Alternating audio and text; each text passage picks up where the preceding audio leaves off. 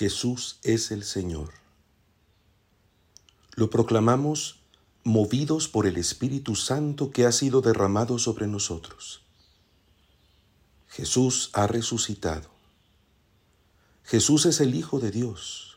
Jesús es Dios verdadero de Dios verdadero, engendrado eternamente del Padre, de su misma sustancia. Es el mismo que por obra del Espíritu se encarnó de María Virgen y se hizo hombre. El que por nosotros, por todos los seres humanos, padeció en tiempos de Poncio Pilato y murió en la cruz para darnos vida eterna. El que con su obra nos ha concedido la adopción filial.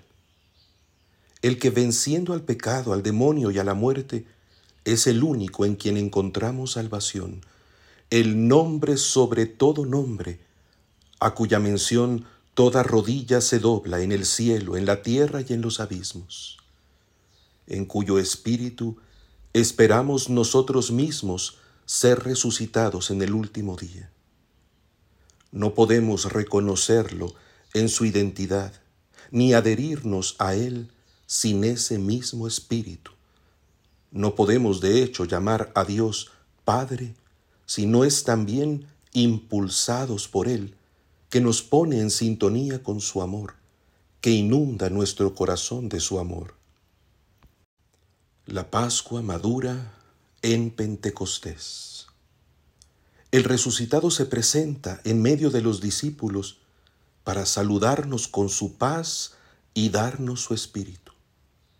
Nos muestra los signos de su entrega, nos llena de alegría el Evangelio de San Juan nos habla de lo que ocurre al anochecer del día de la resurrección.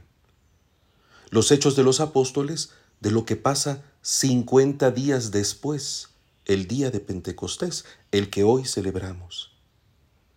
La distancia de estos dos días la hemos podido experimentar nosotros mismos como la oportunidad de profundizar en la fe y fortalecer la dicha pascual.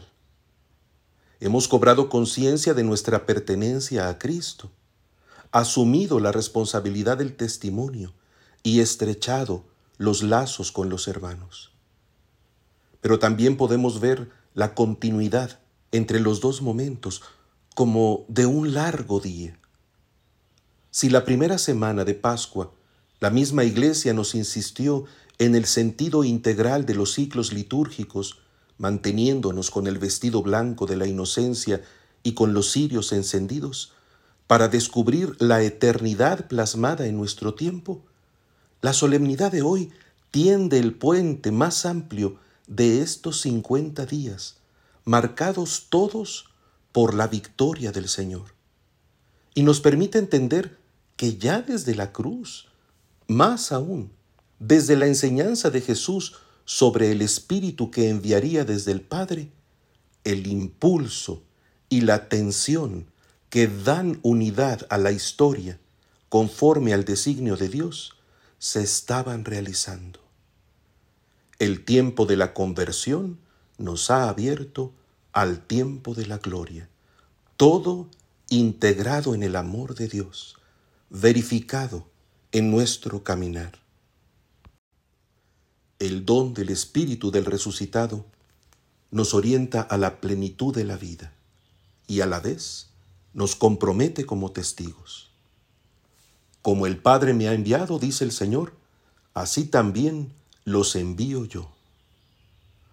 Al soplar sobre los discípulos, volvía perceptible en la carne la infusión espiritual.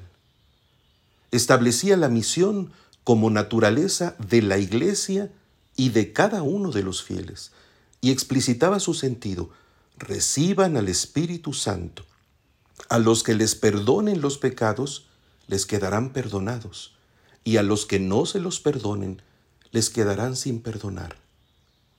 Cristo nos ha ganado el perdón de los pecados, pero además nos ha hecho instrumentos de su redención. Nos ha convertido en mensajeros de ese perdón que extiende la paz de los corazones y de las sociedades de acuerdo con la voluntad de Dios, haciendo a todos accesible la comunión del Espíritu, el conocimiento del Señor, la filiación adoptiva. El alcance del envío es universal y el agente interior que garantizará la eficacia de nuestro empeño será el mismo don de Cristo, su Espíritu que da la vida, que orienta a la verdad completa, el que nos ha hecho nacer de lo alto en el bautismo para una esperanza viva. El fruto del Espíritu se manifestó en Pentecostés como valentía, ímpetu y elocuencia. La multitud de los pueblos, de las culturas, de los idiomas, estaba representado aquel día en la diversidad de procedencia de quienes participaban en la fiesta, y sin embargo todos entendían el mensaje que se les comunicaba. Porque ahí donde el anuncio es de Dios, ahí donde el misterio del hombre es iluminado, la comprensión se eleva desde las diferencias hasta el núcleo primario que nos une, que es nuestra naturaleza común, nuestro origen primigenio en el amor de Dios, que ese Espíritu confirma. Y así también la Iglesia quedará desde el principio definida por la fecundidad y la unidad del Espíritu, porque hay diferentes dones, pero el Espíritu es el mismo. Y Él nos ayudará a descubrir el alcance universal del servicio pascual de Jesús, que se actualiza en el lavado de pies que se nos encomendó, porque hay diferentes servicios, pero el Señor es el mismo. Y Él también nos vinculará con la fuente de nuestro ser y la vitalidad de su principio, pues hay diferentes actividades, pero Dios nuestro Padre, que hace todo en todos, es el mismo. Qué numerosas son tus obras, Señor.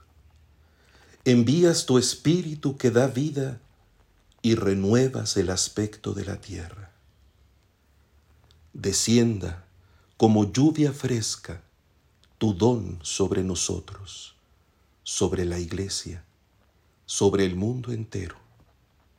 Lo recibimos con gratitud que el Espíritu nos configure con Cristo, tu Hijo, que reproduciendo en nuestra carne su belleza y su verdad, nos manifestemos también ante el mundo como sembradores de tu paz, y que el mundo, sediento de todo bien que procede de ti, alcance la gloriosa expresión de tu amor, establecida como su fin desde el principio y desbordada por tu generosidad en la diversidad de rostros de tus hijos y en la multiforme expresión en el cosmos de tu luz.